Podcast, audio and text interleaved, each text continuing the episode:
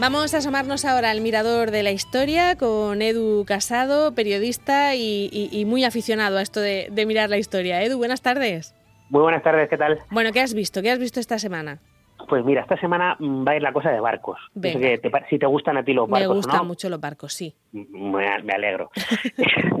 Además, son dos historias, una como muy alegre y otra como muy siniestra. Sí, ¿por cuál empieza? Esto como lo de qué prefiere, la buena noticia o la mala noticia, ¿no? vamos a empezar por la siniestra y así nos quedamos con un, buen sabor de boca. La siniestra es que este eh, mañana 20, mañana 20 de noviembre se... No, mañana 19, no empecemos mañana a 19, Mañana 19, empezamos bien. No sé ni en qué día vivo. Correcto. Venga, el día 20. Este este viernes se cumplen 200 años del hundimiento del ballenero Isex, que dices tú, ¿y este ballenero qué tiene de especial? A ver, Porque el hundimiento de este ballenero es el que inspiró la, una de las novelas más famosas de la historia, que es Moby Dick. ¿Por qué? Pues porque lo hundió una ballena. Ah, y esto fue, esta este noticia fue la que inspiró a, Melville, ¿no? Para escribirlo. Correcto. Eh, el, el, 20 de noviembre de 1820, este Isex, que era un barco que había salido del puerto ballenero de Nantucket, en Massachusetts, en la costa noreste de Estados Unidos, eh, se topó con un enorme cachalote albino y, y este cachalote que, que existió de verdad y se llamaba Mochadik, Vaya, o sea, tampoco le cambió mucho el nombre, ¿no? Este, tenía fama entre los balleneros de, de ser un, cachalote muy agresivo y efectivamente le metió dos viajes, le embistió dos veces y lo hundió. Entonces, en la historia de los, del, del ISEX no es tanto el hundimiento que sí, sino como las peripecias que tuvieron que pasar después los 21 supervivientes que se repartieron en botes. Claro, porque este además es un agua que estaría muy fría, ¿no? En esa zona del norte de Estados Unidos. No, eh, esto fue en el Pacífico Sur. O sea, ah, perdón, vale, ah, vale. Pero bueno, pero bueno, era igual de frío, o sea, era, era eh, en el, cerca de la Antártida. La cuestión es que eh, se repartieron en botes y claro, ahí no tenían comida ni nada. Aparte de los problemas de salud derivados de la falta de alimento, pues empezaron pues esas historias que hemos oído alguna vez de, de beberse su propia orina, y perdón que me perdonen los oyentes. Ay, ay, ay, ay hasta eh, decir qué hacemos con los compañeros que se están muriendo, pues pues no los comemos. Correcto, recurrieron al, canibalismo. Eh, fue, fue una historia muy, pues como te puedes imaginar en aquella época, muy, muy comentada. Claro. Y bueno, pues de 95 días, unos, unos estuvieron 95 días en un, en un bote a la deriva, otros 93 y tres que se habían quedado en una isla, que en una de esas islas de la Antártida, cerca de la Antártida, que no hay nada, se habían quedado allí y fueron y los rescataron. El caso es que sobrevivieron al final eh, 8 de 21. Madre mía. Y, después de tres meses ahí tirado en un, en un bote que no sabes... Madre mía. Y siete, de ellos sirvieron de, alimento a sus compañeros. Uno de ellos, eh, uno de los supervivientes, eh, Owen Chase, escribió un, un relato sobre lo que había pasado. Entonces, Herman Melville eh, conoció al hijo de este, de este hombre y con la información de la ballena esta que se llamaba Mochadik y con el relato del, del, del, marinero, dice, pues, pues yo me voy a hacer una novela. Y se hizo la, legendaria novela Moby Dick, en el cual un, iba a decir un chocolate. ¿En qué estaré pensando yo? Un cachalote.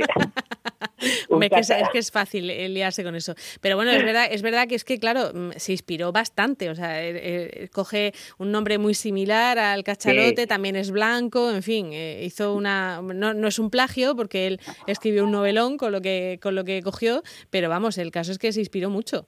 Lo que pasa es que él se centró más en la, en la pelea, ¿no? Digamos, entre, mm. la, entre la ballena y el hombre, en este caso el capitán Ahab, y no hizo tanto caso a lo que es el drama posterior de sobrevivir a eso, ¿no? Te, contaré que Owen Chase, el que escribió el relato, el superviviente, en su, vejez, ¿sabes lo que la costumbre que tenía? Acumulaba comida en el ático de su casa. es decir, quedó tan, quedó tan, traumatizado que tenía que tenía el, afán de, acumular. Pues si nosotros nos han dado, nos han dado un confinamiento que, no es nada y hemos acumulado papel higiénico y hemos acumulado todo.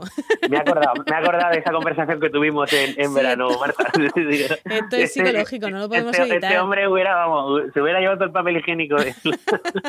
pobre Owen, pobre Owen, lo entendemos perfectamente. Bueno, y el otro aniversario que es mucho más agradable es que hoy se cumplen 92 años del estreno de Steamboat Willie, o el barco de vapor Willy, que es el debut con, en película de Mickey Mouse.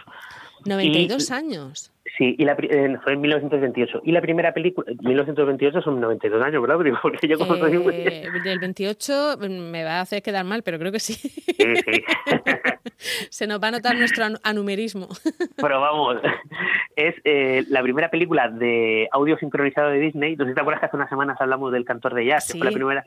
Pues esta es la primera eh, de Disney, de, dibujos, animación. Y de Disney. No, de dibujos no, de Disney. De Disney, sí y la primera, el debut, digamos, en la gran pantalla de, Mickey Mouse.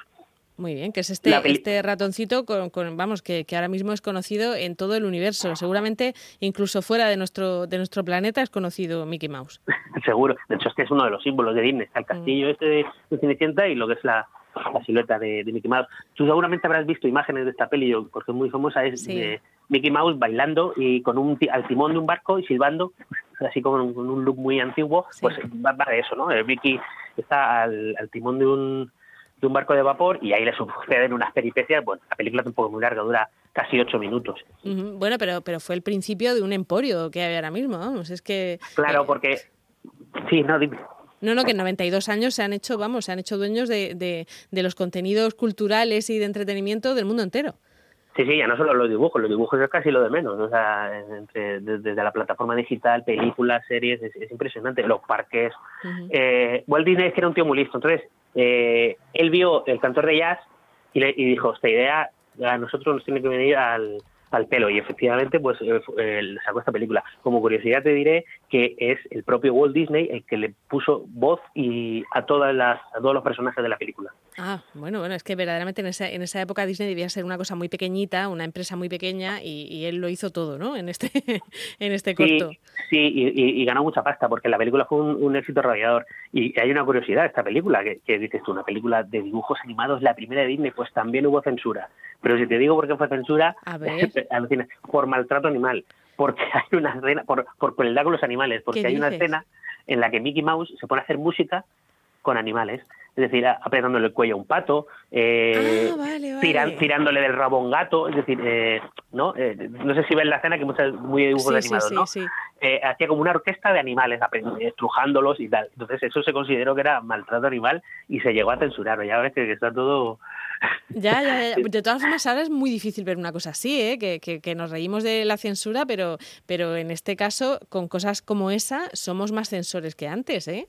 Mucho ah, más. Ahora, está todo vigiladísimo, pero desde el punto. Bueno, eh, Disney, hay muchas películas que ahora te ponen un aviso. dice, dice, algunas de las cosas que va a haber, eh, no sé exactamente cuál es el mensaje, pero es. Sí, no, eh, no, no, no, están, no están bien vistas ahora, vaya. Exacto, algo así. Porque, por ejemplo, hay estereotipos raciales, ¿no? Es decir, en, en el libro de la selva hay unos monos que cantan así como con ritmo de soul, ¿no? De los negros de Estados Unidos. Sí, los eh, cuervos de Dumbo los también. los cuervos, mm. efectivamente. Entonces esas cosas ahora son pues impensables. y, lo y, todos los malos y todos los malos de Disney siempre son más oscuros, más, en fin, eh, ahí está muy claro. Vamos, yo soy, yo que soy experta en Disney, como ves.